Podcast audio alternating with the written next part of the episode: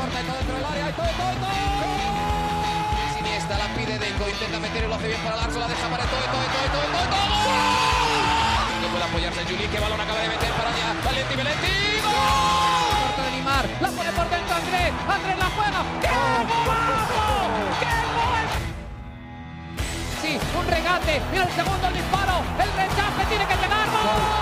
Del Barcelona.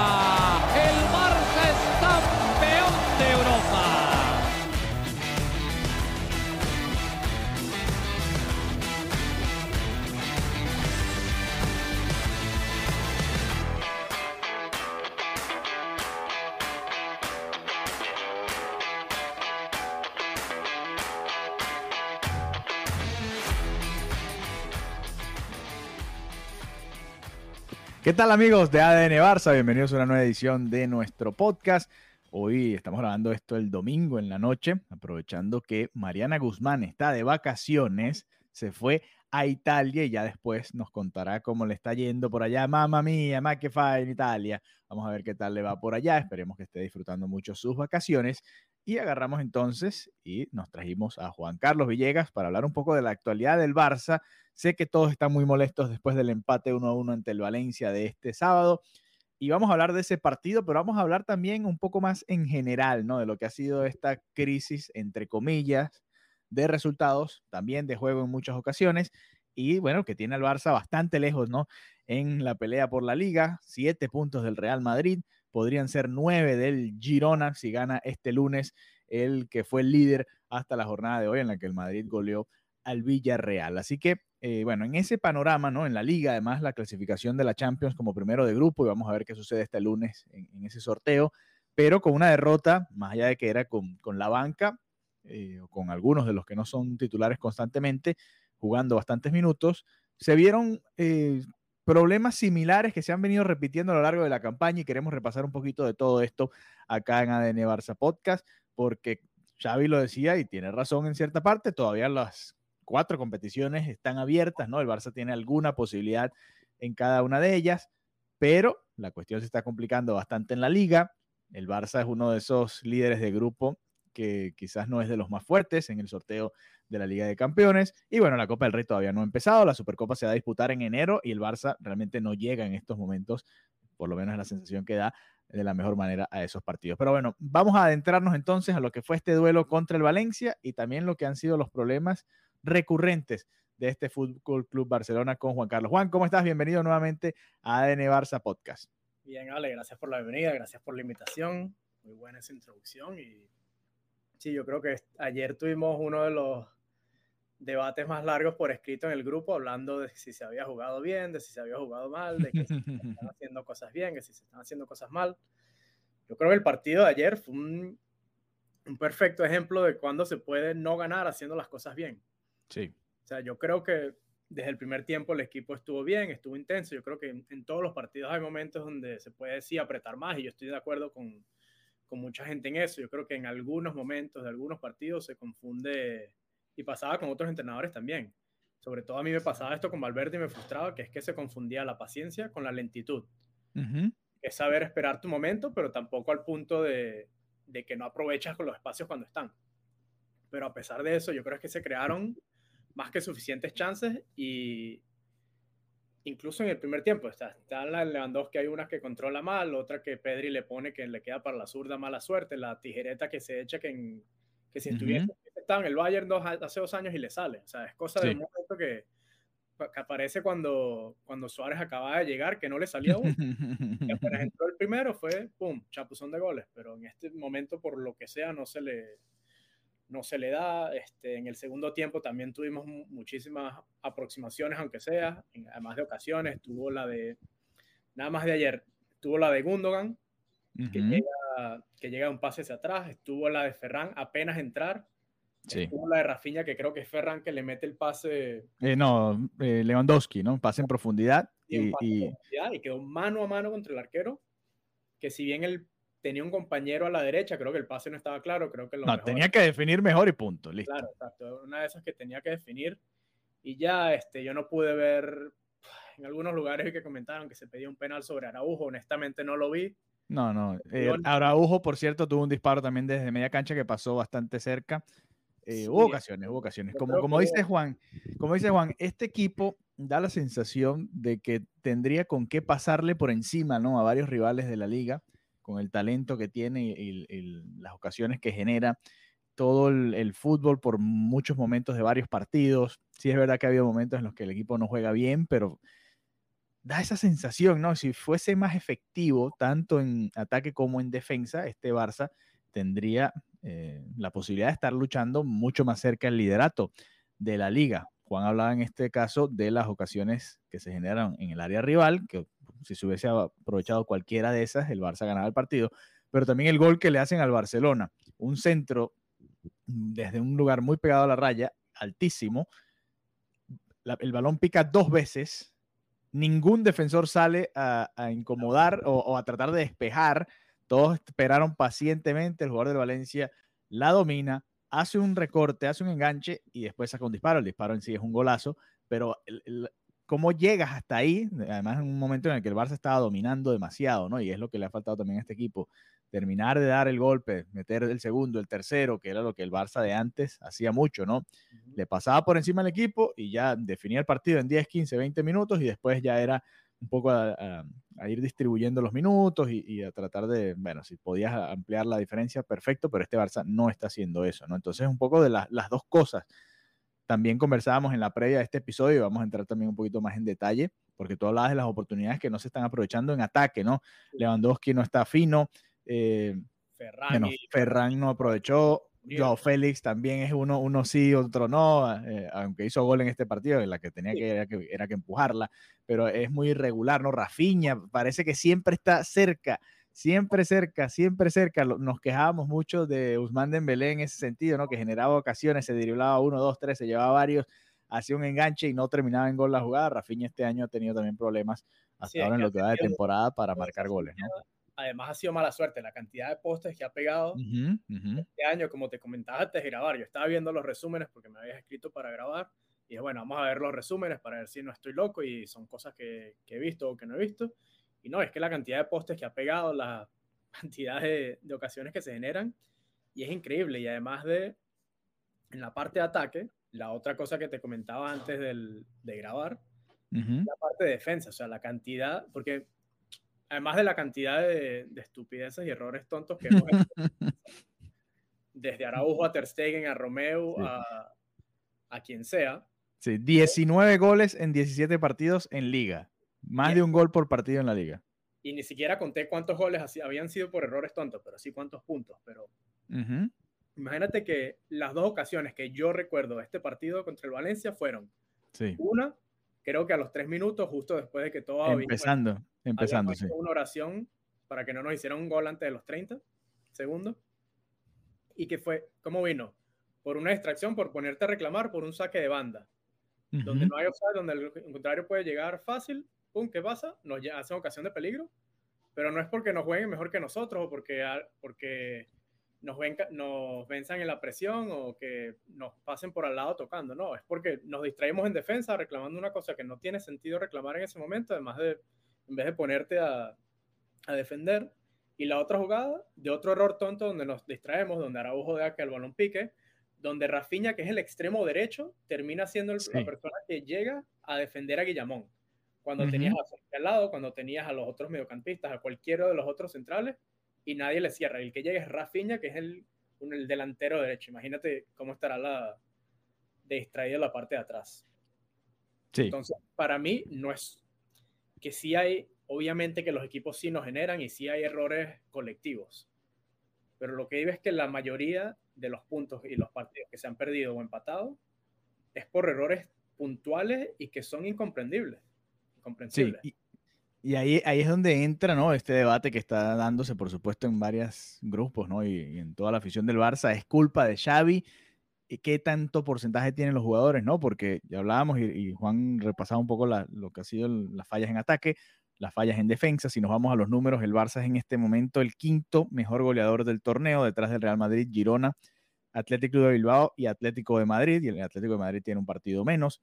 Ha recibido además 19 goles, más goles que los 11 que ha recibido el Real Madrid, 16 Atlético de Madrid, 17 el Betis, dentro de los que menos eh, goles han recibido, y Las Palmas, que por ahí viene también pronto, que ha recibido apenas 14. Hoy vi ese juego en el que empataron 1 a 1 contra el Cádiz. Varios equipos por encima en ese eh, registro. Ah, los problemas son ambos, ¿no? Porque si el Barça, bueno, marcara muchos goles, que pasó bastante, ¿no? En la era Guardiola, Luis Enrique también, ¿no? Eran, equipos que... Eran equipos que marcaban muchos goles y les hacían muchos goles, pero al hacer 3, 4, 5 goles por partido, pues terminaban llevándose los tres puntos. Este es un equipo que al no estar aprovechando las oportunidades, pues cada gol que le han hecho esta temporada, por supuesto, ha pesado muchísimo más, ¿no? Y, ahí es donde se van escapando puntos y da la sensación de que el Barça está en una mega crisis y ya Juan les va a hacer un recuento de cómo estaría esto. Obviamente los errores son parte del juego, del deporte, todos los equipos cometen errores y es parte de lo que hace que, los deportes sean tan entretenidos, porque si no, no, no fue, ya supiéramos qué es lo que va a pasar y, y ganarían siempre lo mismo y, no sería divertido. Pero Juan les va a hacer un repaso de cómo estaría la situación, nada más ubicando errores puntuales que ni siquiera siempre tienen que ver con funcionamiento táctico, estrategia, el entrenador, los cambios, nada de eso. Simplemente eh, ser efectivo con tu trabajo dentro de la cancha, por lo menos en lo básico, ¿no? Ahí va Juan con, con este repaso. Eh, y, esto lo digo, no es para decir que el equipo está bien y que no hay nada que mejorar y que Xavi está 100% ni nada. Esto lo digo para, para poner en contexto, como tú dices muy bien, los puntos que yo, obviamente, tú puedes, no, te pueden no anotar un gol y después en el partido pasa otra cosa. Y te pasa cualquier cosa, sí, sí. Pero obviamente en el mundo imaginario y sí, creo que todos entendemos. Contra el Valencia, la más reciente. Creo que el gol viene de una jugada que es inexplicable. Sí, sí, dos cosas que además se juntan, que es que se deja picar un balón donde no existe posibilidad en cualquier otro partido con cualquier otro equipo y además de eso la marca en la segunda jugada es inexistente. Sí. Además un partido que se vio haber ganado y punto por las ocasiones que tuviste. Nada más ahí van dos puntos. Sí el Mallorca. Eso fue mucho más temprano en la temporada. No sé si te acuerdas, este gol fue un error de Romeo y, y Ter Stegen. Una salida de balón que Romeo se venía buscando hacia, el, hacia la esquina del área. Ter, Stegen se la da como hacia esa vía. Sí, se movió. Sí, sí, sí, sí. Y Romeo en vez de seguir su, su, su trayectoria, sí, sí. Se para y queda todo el medio camino. Ya después queda un centro, Araujo despeja pero el balón ya quedó comprometido y en la segunda jugada ya no una serie una serie de rebotes le cayó al jugador del Mallorca, el Mallorca terminó marcando ese gol. No, además el Barça estrelló varios postes, tuvo oportunidades en ese partido, remontó y solo en el primer tiempo contra el portero que se la manda por arriba. Además de eso, no no obstante, empatamos con un golazo de Rafinha. ¿Qué pasa después justo antes del medio tiempo? Que no solo es el gol ni el cómo, sino el cuándo. Sí es justo antes del entretiempo. Balón largo. Araujo pierde y el balón pica. No, perdón, creo que fue Romeo, entre Romeo y Araujo, el balón pica, además que se va peinado, pica y Ter Stegen tarda en salir, una eternidad y inexplicable. Y otra vez, errores, dos errores. Uno el de defensa que la deja picar, que no gana el cabezazo inicial, de una jugada que no es nada, es un balón largo del portero en un saque de meta. Uh no sale a tiempo. 2 a 1 te vas perdiendo otra vez justo antes del marcador. Vienes de medio tiempo, sí. Y vienes de atrás y otra vez haces el segundo gol para empatar. Ahí después una jugada de Lamin que pudo, haber, pudo no haber sido penal. Creo que al final sí. en el video parece un pisotón mínimo X. Son un partido que es dos goles que te hacen, que además vienes al remolque y además de, todo eso eres capaz de marcar el dos, dos goles con toda esa situación en contra que no lo necesita. Otro empate que se puede haber ganado, en mi opinión. Cuatro puntos. Contra el Granada. Una vez más, eh, este es un balón que le da Christensen, en este caso a Gundogan. Gundogan se a girar y gira hacia la presión, se la quitan. Ya después el otro equipo tiene tres contra dos con espacio, tira un, un, pase al espacio y nada, queda el Brian Zaragoza en este caso por la derecha un remate cruzado donde yo además creo que Ter Stegen se equivoca porque es un remate por el piso y, y, simplemente no le no llega a poner la mano donde, donde tocaba. 1 a 0. Claro, el segundo gol más allá de que le hace un quiebre de cintura a Cundé, eso te lo puede hacer otro delantero. Yo creo que sí, esa, es esa sí es una jugada de fútbol.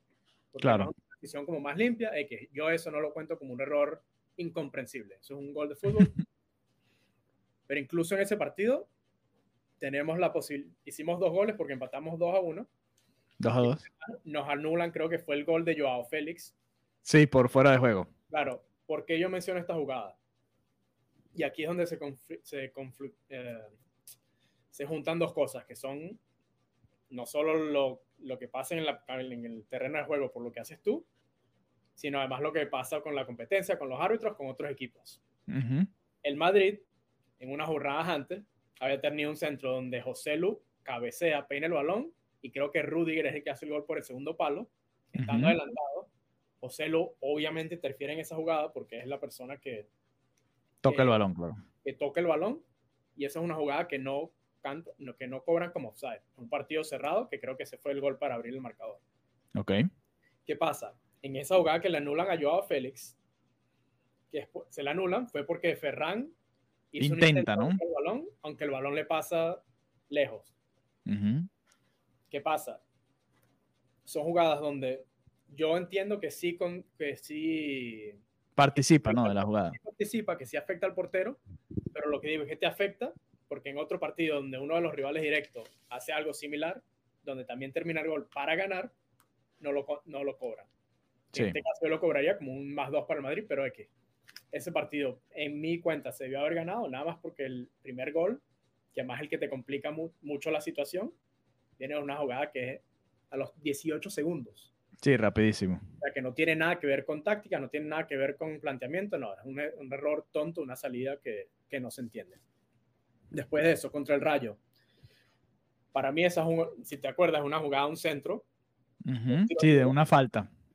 Valde cabecea, tiene un jugador justamente atrás que va a correr por el balón y Sí. él despeja. Después del despeje, el jugador del, del Rayo hace un remate de otro partido, un golazo. Bueno, cosas sí, termina la idea. Una, que es el offside de la primera jugada, Ujú. porque si Valde no despeja ese balón, el balón le cae directamente a la al jugador de ofensiva que está en ataque. Sí, es el mismo concepto de, lo que le pitan a Ferran Torres, que participa de la jugada aunque no toque el balón el delantero que está detrás del defensor. Y la otra, que para mí es un error incomprensible, porque además estaba viendo la jugada, y es que Iñaki se toma dos minutos en levantarse y, y recuperar la posición. Sí, ese, ese microsegundo en el que él, él tarda de, de pararse y dar los pasos hacia la izquierda es la diferencia porque el gol entra justo por ahí, ¿no? Porque además me recuerda cuando un jugador, en vez de pararse, e ir a presionar justo después de perder el balón, se queda lamentándose. Fue así como hizo Sí. medio segundo de, ah, bueno, ya, la- ya viene la otra jugada, y apenas se fue a levantar, ya estaban sacando el remate y no le dio tiempo, pero fue un error tonto. Ahora, ¿por qué también hago- saco a colación este partido? Porque tuvimos bastantes chances, una además de un centro de Romeo, que le cae a Ferran, que está al borde del área chica, solo, Ujú. y se la cabecea al portero. Tienes un Ujú. poste de Rafinha, que además de ser poste, ya por sí solo una aproximación importante, le cae a Lewandowski, y Lewandowski no puede terminar, sino que llega ahí como a la línea, a la puerta del- de la portería. Ujú. Y además de eso, tienes un penalti que no le cantan a Rafinha, donde el jugador del Rayo patea el, por completo Y el le pie, patea el pie, ¿no? Sí, sí, sí. patea el pie y además no, ni toca el balón. Porque si Me acuerdo, "Ah, me un acuerdo. balón y le pateó el pie. No, le patea el pie como si fuese un balón. Eso es otro empate que además se podía haber ganado Sí, sí, sí, sí, sea, totalmente. o por no aprovechar tus ocasiones o por la falla en defensa o además el, un error arbitral que obviamente te, te, Te condiciona. te condiciona, claro. Contra el Granada, el primer gol viene por un algo que es Otra vez el Granada. no, o el el Granada, Girona. perdón, el Girona, sí, correcto. Ajá. Joao Félix, que es la jugada del primer gol. Sí. Está todo el equipo presionando hacia adelante. Ujú. toda la defensa adelantada porque tienes que comprimir la cancha, tienes que comprimir y hacer el, el espacio pequeño. Hace como, no, es que ni siquiera presiona, fue como correr al jugador, el jugador le hizo un pequeño recorte hacia adentro y se fue trotando como si no importara nada. El jugador con tiempo y espacio y además toda la visión del campo, tiene un pase al espacio y ya la defensa quedó, quedó jugada. Pero el, el error ahí es el comienzo, porque no es culpa de la defensa estar adelantada, porque es su trabajo, Sí. comprimir toda la jugada. Además de eso, el, Bueno, ahí hubo varios goles, ¿no? El, gol, el segundo gol también, que son todos. los, cuatro, sí. Sí, es más, si quieres te digo que el primero es el más de fútbol, pero es que el segundo. Rafinha no llega a presionar al lateral izquierdo Miguel Gutiérrez, que conduce toda la cancha hasta llegar al área. Araujo estaba de central derecho, se retrocede y queda como central líbero izquierdo, Ujú. a tal punto que, es que- creo que era Christensen en este partido, ¿no? Central izquierdo. No me acuerdo, pero lo podemos buscar en este momento. y es el que llega a donde Araujo hubiese estado de todas maneras si no se hubiese retrasado. Además de eso, Frenkie y Kunde, ahí en ese caso no pudieron hacer, haber, sido- haber hecho nada, porque ya tenían otras dos marcas, además que estaban haciendo una pasada, pero fue esa marca inicial de Rafinha que no llega, y además Araujo que hace un, ese retroceso incomprensible, y ya después el, el jugador, Miguel Gutiérrez, queda dentro del área con todo el espacio y se, se da un punterazo y es un gol. X, un golazo, le fue bien, pero son dos errores en marca, en presión, desde el ataque, porque además en la jugada empezó en medio campo, al lado de la, de la mitad de la cancha. La Sí, fue, sí era Araujo y Christensen, la pareja central, Koundé jugó de lateral derecho ese partido. Sí, y además, o sea, es que no se entiende. Todo el espacio del mundo, todo el tiempo, Araujo se retrocede, algo que no, no se explica. Con todo y eso, anotamos dos goles y tuvimos las de Gundogan, tuvimos las de No, ese día hubo bastantes también. Para terminar. O sea, no es que se jugó, para mí, no es que se jugó mal. Que además, si ves el resumen del partido, Es que ahí, ahí, bueno, ya lo vamos a hablar, lo del jugar bien o jugar mal. Ya, ajá, y termina la idea. lo, y eso lo podemos comentar, pero esto vamos a hacer, es- vamos a terminar esto rápido. El tercer gol. Que además no sé si te acuerdas de una jugada de Rafinha en el primer tiempo, donde quedan un mano a mano tras un balón largo y controla mal, porque el balón además le gana la posición al defensa, pero cuando se va solo contra el portero, controla mal. Sí, sí, sí, hacia un lado. Exacto. La jugada del tercer gol de Girona es básicamente lo mismo. Queda el central solo con central, que es. Araujo contra el alto del, del Girona, Sí, que no el nombre de ese momento. Contra el delantero que había entrado, ¿no? Había entrado de cambio, si mal no No, recuerdo. Pero bueno, el primer gol. Eh, Dob- Dobvik. Sí, ese mismo. ¿Qué Ujú. pasa? Queda mano a mano. Dobby le gana a Araujo, Araujo, que X. Puede pasar. No debería Claro. pasar nunca cuando viene un, un balón de frente. El defensa siempre tiene, para mí tiene la ventaja de Claro. llegar con impulso, pero X. Puede pasar. Un piconazo que queda entre Koundé y el delantero. Y es incomprensible el fallo que hace Koundé, que además eh, me recuerda lo que hizo el eh, Nahuel Molina contra Joao Félix. Sí, que fue muy suavecito. Sí, o sea, que no es que, no es que te hacen un drible, no es que te hizo un, una mague que te comiste, fue que no entraste, no fuiste al balón, o sea, no llegaste, ¿por qué? Sobre todo siendo último hombre, ¿no? Y además, o sea, estás ahí, dale con, o sea, o pasa el hombre o pasa el jugador, es que no... Claro, ese, ese tipo de jugadas en las que estás perdiendo un partido, además contra el rival directo, último hombre, últimos minutos, es no, o, o, o es- o- exacto lo que tú dices, o pasa uno o pasa el otro, si te sacan la roja, bueno, te sacan la roja, pero te estás perdiendo apenas por un gol, ¿no? sí, no sé, es- es X, incomprensible. Gundogan se pierde como dos, tres goles, Ujú. Mete la más difícil, que es la del 3 a 2, Sí. y justo antes de que el Girona haga el 4 a 2, tenemos una de Lewandowski, que fuese cualquier otro delantero del mundo, o Lewandowski de hace un año, de la temporada pasada, Hace seis meses, sí. y te hace el 3 a 3. Además, con tiempo para X, quién sabe. ¿Quién sabe? Sí, sí. Porque el partido se dio para eso. Hubo espacios todo el tie- eh, tiempo y espacio todo el partido. 31 remates tuvo el Barça ese día. No, y además, Sofascore sacó la. Valga la publicidad. Sofascore sacó el- el- los goles esperados. Nosotros tuvimos más goles esperados que el Girona. Pero por mucho, claro, claro. Y es que no, no estaba ni cerca. Y X. Y además el cuarto gol viene de un tiro libre donde el queda entre Lamin, Koundé y creo que era Frenkie de Jong. Uno solo. El balón va hacia él porque además Lamin lo, lo señala, pero no va y lo marca. Y Ujú. Frenkie está al lado y lo mismo con Koundé y ninguno de los tres lo marca. Viene el balón para ellos, para él, él tira, el tipo tira un pase atrás, Cancelo cierra porque toda la defensa se había corrido para ese lado y el centro va al segundo poste ya con el equipo todo Solo. Sí. el tipo solo, que si Cancelo se hubiese quedado donde estaba en vez de cerrar, el balón no hubiese caído.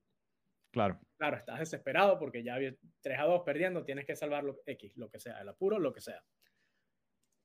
Un partido que se pierde, que en mi opinión es más que ganable. Sí, sí, sí. Porque, y ahora podemos ir a, ya, bueno, y como te decía, para concluir, nada más con esos, o sea, quitando los errores tontos y comprensibles y que no deben pasar en un equipo de primer nivel. De primera división. De primera, sí, de, de primera división, ni siquiera elite, sino ya de, de ese, casi, sí, como dices, profesional. Son dos puntos más con el Valencia, son dos puntos más contra el Rayo. Ponte dos, aunque sea, perdón. Sí, bueno, uno aunque sea contra el Girona, son cinco. Sí, sí, para empatar. Aunque bueno, se pudo haber ganado, ¿no? Puedes sumar los tres ahí, puedes Para hacer mí, más tres. Y le quitas tres al Girona. Además, ya más nada más con eso serían siete puntos. Si a eso le sumamos el penal incomprensible que no nos cobraron contra el Getafe en la primera jornada, Sí, son.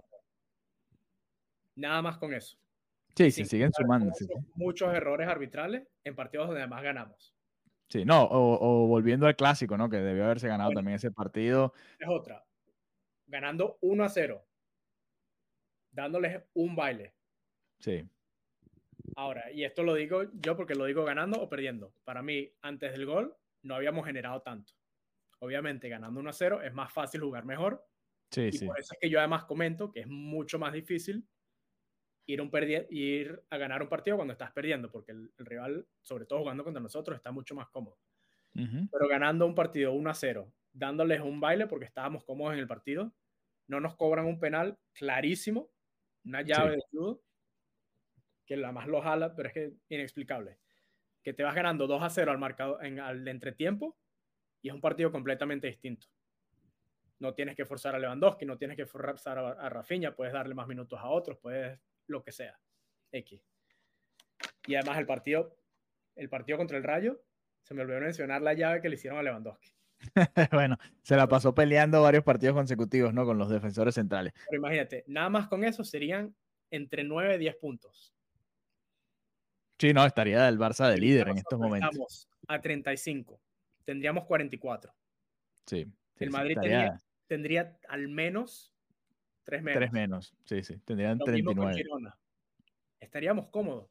Ahora, ¿por qué yo en el grupo, y obviamente no, no me expreso en otras redes ni otra cosa, pero por qué trato de defender a Xavi? Ujú. Porque los resultados están directamente afectados por cosas que él no está, que él en ese momento no puede controlar. No, no es por una cosa táctica, no es por una cosa de planteamiento de juego o de automatismo o lo que quieras comprar. Es por errores puntuales que un futbolista profesional y más un futbolista que está en un equipo de primer nivel no puede hacer y punto. Ahí está la, la idea de Juancito. No, está bien. Yo, yo estoy de acuerdo con eso. Obviamente ha habido momentos, y lo hemos conversado acá en, en el podcast, ha habido momentos en los que el equipo no juega bien, no encuentra la manera de resolver cómo entrarle a la, a la defensa contraria, le generan muchas ocasiones también. Ter Stegen ha sido héroe.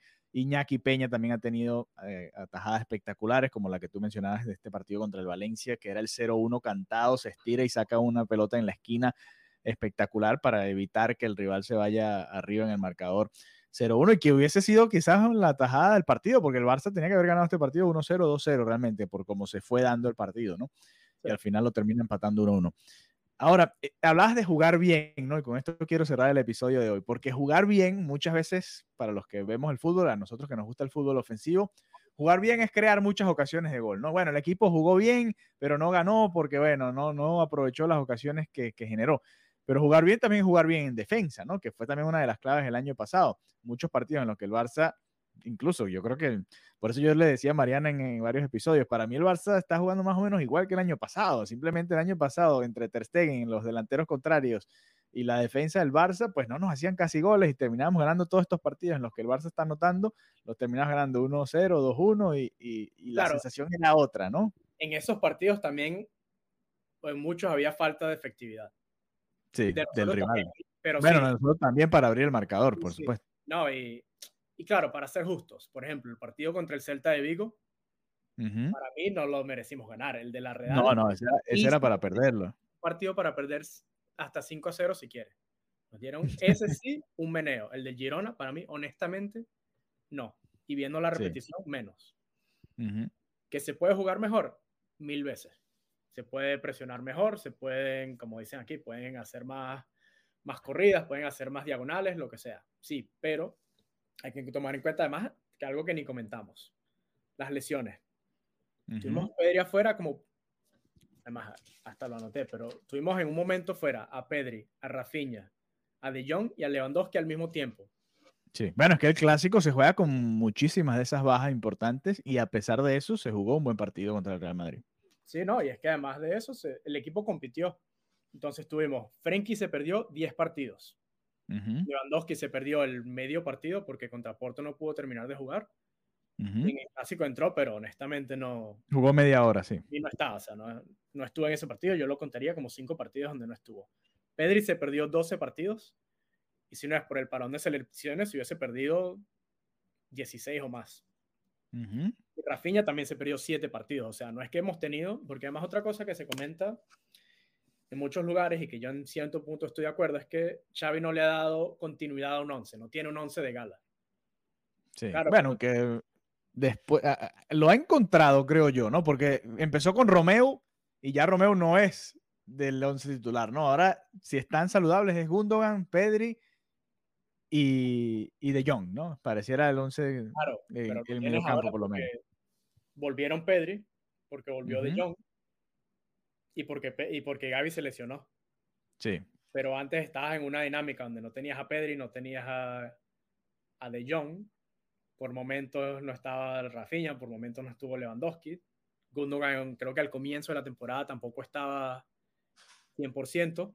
Ujú. Y ahorita, en este momento, es donde ha tenido todo el mundo disponible, además de Gaby, y bueno, obviamente tienes al Marcos Alonso, tienes a Ter Stegen, que además es otra baja importantísima. Por ahora Sí. no se ha notado tanto por, porque Iñaki ha estado bien, pero son cosas que te condicionan la temporada también, sobre todo en momentos puntuales. No tenerlos Sí, en- al, al final los resultados hacen que toda la, la narrativa vaya cambiando mucho, ¿no? Pareciera que este Barça juega mucho peor de lo que jugaba el año pasado y para mí tiene muchos momentos similares. Sí, yo y- creo que los partidos, yo veo muchos partidos similares. Sí. Y bueno, pero sigue, es- en eso sí, ahí volviendo un poco a lo de jugar bien, me parece que en defensa sí estoy viendo errores que son, como tú decías, inexplicables, ¿no? Y ese va a ser el título de este episodio, los errores inexplicables del Barça de Xavi esta temporada, porque ahí está la clave en muchos partidos, ¿no? El, el- Sí, es que es tan simple como eso, no, no hay que buscarle las cinco patas al gato. ojo, que, volviendo a- al Y- punto, que el equipo ha jugado mal en muchos momentos. ¿no? Sí, también. Eso no, eso no se cuestiona. Ahora, se tiene que reconocer también cuando se hacen las cosas bien.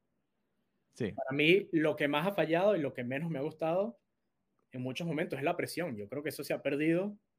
No, y la hacen mal, ¿no? A destiempo, a veces van unos, Sí. van otros, no, no es tan efectiva, ¿no? En esto, yo le doy este, un aplauso a Rafinha porque creo que es el- uno de los que más corre Ujú. se desgasta en esa presión, además de lo que puede hacer en ofensivo. Yo creo que si Joao Félix corriera la mitad de lo que corre Rafinha, recuperáramos cinco balones más por partido, porque además esa es otra de las cosas que se sube al no tener a Gaby. Sí, la presión alta, ¿no? Y, y Joao Félix, fíjate que prácticamente nunca termina el partido, ¿no? Sale fundido por lo general alrededor del minuto 60 o 70. Es por lo general uno de los primeros cambios de Xavi y eso te habla de que no está en las condiciones como para... Y eso que es un jugador joven, ¿no? Sí, y Eh, además, y eso que no, y es que no está presionando como Rafinha. Imagínate si estuviese presionando a lo largo de los 45 primeros minutos al 100%. Sí. No, Y bueno, Lewandowski sabemos que no, no está ya para esos ritmos Es- y, y no no le da, ¿no? Así que Ahora- bueno, ahí... Ajá. hay cosas que, que yo en particular creo que se pueden mejorar y se tienen que cambiar. ¿Qué sería? A Para, ver. para no decir que, que estoy aquí solo para defender a Xavi, que todo está bien y que nada. Primero son las alineaciones y para mí hay cambios que se tienen que hacer y por eso voy a lo de Joao Félix. ¿Cuáles serían esos cambios? A ver. Primero, o pones a Ferran o nos inventamos algo más con los, con los mediocampistas, o jugamos con cuatro mediocampistas, Jugar a otro, con otro sistema, ¿no? El 4-3-3. que entre Fermín, pero Joao Félix, si sigue presionando este ritmo, porque más allá del gol, honestamente yo no le recuerdo una buena jugada o algo que se haya hecho bien en- contra el Valencia. Sea, muchas gracias, perfecto, pero yo prefiero un jugador que esté todo el partido y que aunque sea llegue, eh, haga que nazcan otras jugadas, pero creo que no vimos tanto. Otra cosa que me gustaría ver, como dije, más minutos para Fermín, sea haciendo los cambios antes, que es algo que a mí me frustra de todos los entrenadores que hemos tenido en los años. Es que parece que si hacemos cambios antes del 60 o al 60, le meten una multa. Al Barça, sí. Una multa millonaria. Como está Lewandowski, y yo sé que él es un peso pesado en la plantilla, no va a ser fácil sentarlo, lo que sea pero creo que le podemos dar más minutos a Mark Giu, que además respondió contra, contra el Amberes.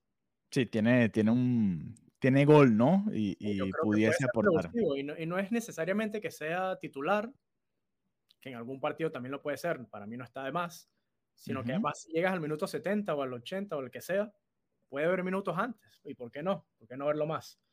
Hay una variante que además se hizo al final de temporada, que además nos dio frutos en ese partido contra el Celta, que fue poner a Rafinha con Lamin al mismo tiempo y Rafinha en una especie de media punta 10, pero extremo falso.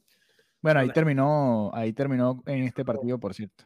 Que lo hizo, pero antes de este partido, yo no recuerdo, no me acuerdo cuándo fue la última vez. Lo hizo contra el Mallorca también, los tenía los dos por esa banda que creo que fue, ese fue el primer partido del Mallorca que pusieron el rival cinco defensas y complicó mucho más al Barça por dentro y ahí metió a Rafinha, metió a Lamin y generaron varios por el lado derecho juntos ellos dos, juntándose y, bueno, fue una opción más, ¿no? Sobre todo con, ese, con esos equipos que se encierran tanto atrás.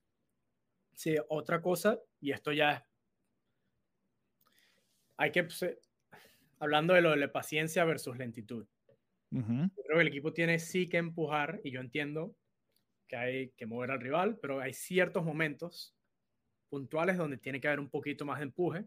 No, y atreverse. Yo lo que veo también es una cantidad espeluznante, voy a usar este, este adjetivo, de desmarques al vacío, que no hay pase, no hay fe. Bueno, Frankie de Jong hizo uno espectacular eh, a Rafinha, pero pasa cada rato y es frustrante verlo, ¿no? Nada más en este partido, una locura. Me recordó a Pedro Rodríguez, a todos los desmarques, todos los desmarques del mundo.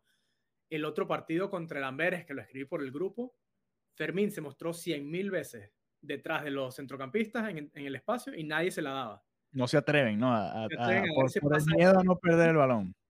Claro, y esa es la otra que te da esos errores estúpidos en el comienzo del partido, que te ponen 0 a 1 y te ponen en una posición de presión donde no te quieres equivocar, en vez de hacerlo para hacer las cosas bien.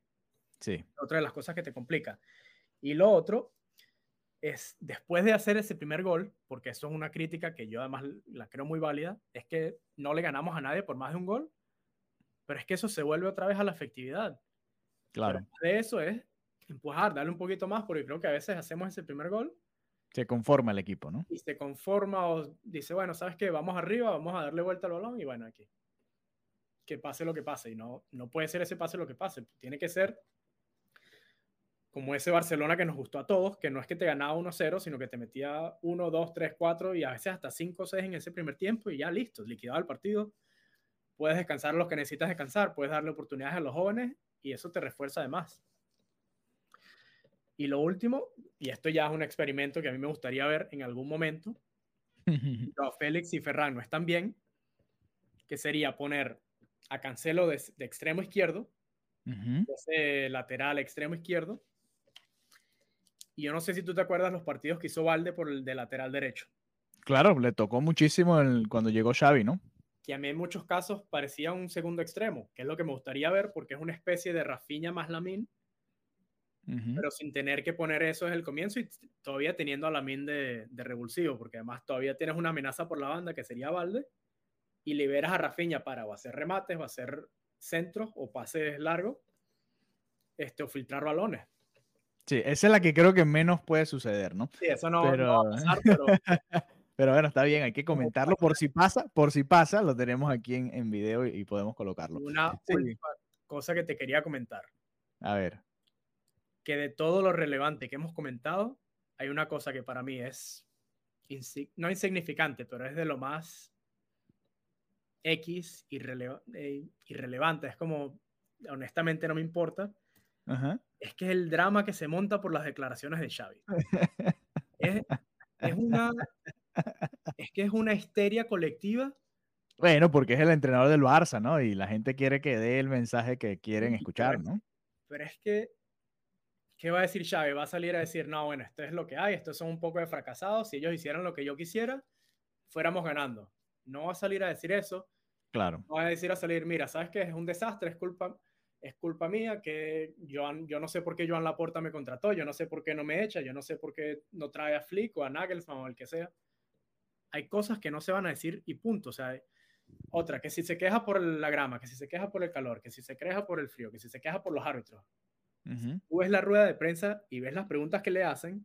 Si te preguntan por la grama, si te preguntan por los árbitros, si te preguntan por el frío, si te preguntan por el calor, no le vas a salir a responder, bueno, la autocrítica, la autocrítica, la autocrítica. No, te están haciendo una pregunta directa y estás haciendo en ese contexto una respuesta que es relevante a la pregunta que te están haciendo y punto. Sí, ya hay cosas que, con las que yo estoy de acuerdo con lo que dice Xavi, otras que no. Por ejemplo, lo del Barça en construcción, ¿no? Oye, no es un equipo en construcción, es un equipo que obviamente tiene piezas nuevas, pero ya Xavi está en su, bueno, si contamos desde que llegó, ya tiene dos años como entrenador, ¿no? Yo en esa, no es que esté de acuerdo o no esté de acuerdo, es que entiendo lo que quiere decir. Porque se dice que es un equipo en construcción toda la, la, mayoría de las figuras que están ahí son jóvenes, que además cuando entraron tenían 18 años. No vienen de, de, tener un... Bueno, pero estás hablando de Gaby, de Pedri, de, de ellos dos prácticamente, Lamin, y son los tres que son, son de ese perfil, ¿no? Pero... Y, y Koundé, cuando jugué, Koundé no sé ni siquiera se había jugado Champions antes de venir al Barça. O sea, Koundé estaba eh, jugando en su máximo. No sé. capaz no sé, pero hay, hay, hay un grupo que sí es de experimentados, que está Lewandowski, Gundogan, Joao Cancelo. Está otro grupo más joven, ¿no? Frankie de Jong, Araujo, eh, Joao Félix, el propio Cundé, Christensen. Son, son jugadores que están ya en, el nivel de, de, de, dar lo que tienen que dar. Rafinha. Rafinha también. Sí, pero es que ni siquiera había jugado Champions hasta venir al Barça, y por eso es que te digo. Y además, cuando estuvo aquí en el primer año, la mitad de los partidos no jugaba donde tenía que jugar porque estaba Dembélé. También, sí, jugaba mucho por izquierda. ¿Por qué digo yo que entiendo la parte del equipo de construcción? Porque somos inconsistentes y hay cosas que se ganan simplemente por la experiencia de haber estado ahí y, que no vas a cometer errores de antes. Y, hay otro, y por ejemplo, como te digo, errores que, de nuevo, hay cosas que habrá, que habrá sido por falta de continuidad, porque gente no se entiende, porque hay muchos cambios, sobre todo en la defensa. X, por la razón que sea. Pero yo creo que esos errores en dos o tres temporadas no va a pasar, o en ni siquiera la siguiente temporada, esos errores no se van a repetir más nunca, o no se tienen por qué repetir. Y además, todos estos jugadores, le hace De Jong, le hace Gaby, le hace Pedri, le hace quien sea, Fermín incluso. Fermín es otro. Otra temporada, en, incluso Lamin en otra temporada van a estar en otro nivel superior al de esta, simplemente por haber tenido la experiencia que en este momento no la tienen. Porque además le ha tocado un, lugar, ocupar un lugar que naturalmente no les hubiese tocado. Sí, es como Pedri cuando llegó, ¿no? En su momento, Gaby también. Pero ¿cuál es la diferencia? Cuando llegó Pedri, estaba arropado porque tenías a Messi, tenías a Jong, tenías a otra gente al lado que además te podía, te podía apoyar. En este momento, Fermín cuando debería ser un jugador que simplemente tiene que explorar y ganar minutos en, condiciones favorables, y lo mismo con Lamin, les ha tocado ser titulares. O entrar en, entrar en momentos complicados, ¿no? Y incluso en los partidos que han sido titulares, ir, estar en un partido donde estás perdiendo 1 a 0 ya en el minuto 2, un error que no tiene nada que ver contigo y ahora tienes la presión, la obligación. La exigencia, ¿no? Sí, además la exigencia, no es que, ah, bueno, Lamin, vamos 3 a 0 y X, que haga lo que haga, no importa. No, ahora sí importa lo que hagas porque tienes que hacer al menos dos goles nada más para ganar. Sí, sí. Bueno, interesante todo esto.